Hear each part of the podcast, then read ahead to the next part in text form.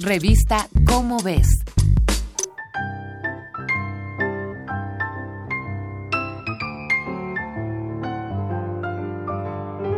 Mantener el control de una sociedad no es una tarea sencilla.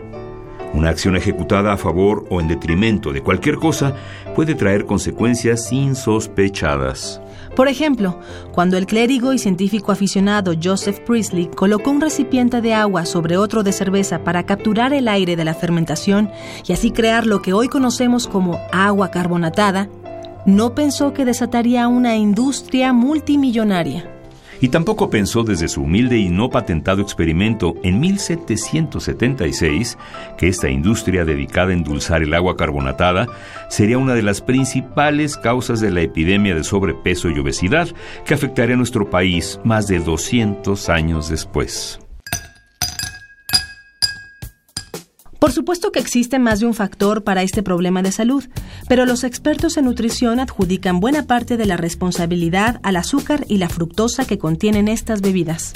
Se estima que 10% de las calorías que el mexicano promedio consume provienen del refresco, lo que ha ayudado a que 39.2% de la población tenga sobrepeso, 39.2% obesidad y 15.8% diabetes.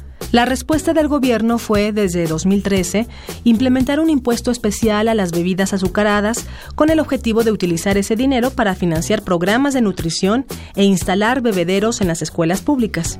Para 2014, las empresas debían pagar un peso por cada litro de refresco vendido, con lo que el gobierno esperaba que el consumo de este tipo de bebidas bajara considerablemente.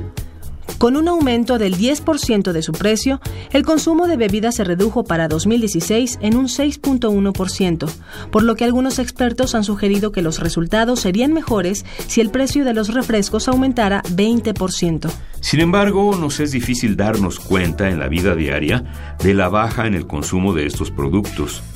En verdad, ¿esta medida ha funcionado como se dice? Para entenderlo, hay que hablar de un concepto económico conocido como elasticidad de la demanda.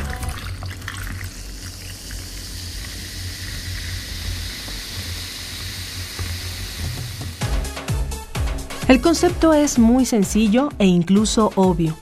Si un producto baja su precio, su consumo aumenta. Por lo tanto, si el precio del producto sube, nuestras ganas o posibilidades de adquirirlo bajarán. Pero en la economía y la sociedad, las cosas no funcionan con ese grado de sencillez. Hay que tomar en cuenta otros factores como los ingresos de la población y la necesidad que estos productos generan. Por ejemplo, el consumo de drogas y alcohol se mantiene igual a pesar de los cambios en sus precios. De manera muy general, llamamos elasticidad al modo en el que una variable se modifica en relación a otra variable. Un inglés llamado Alfred Marshall realizó en 1890 un estudio para comprender la elasticidad.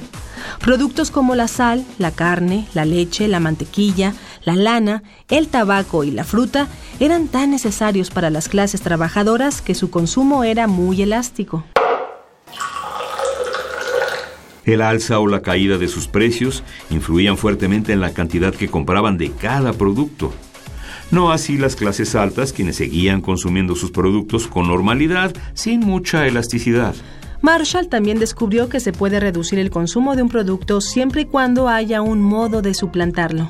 Es decir, que si para los trabajadores la carne de cordero o de res era muy cara, podían reemplazarla por pollo o sencillamente por verduras.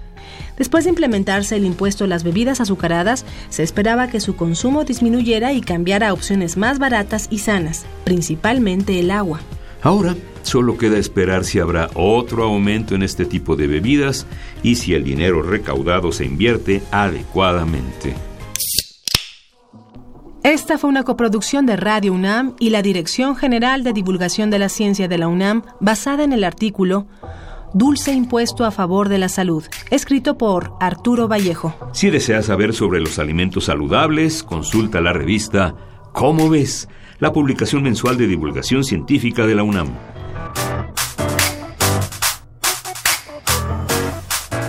Revista ¿Cómo ves?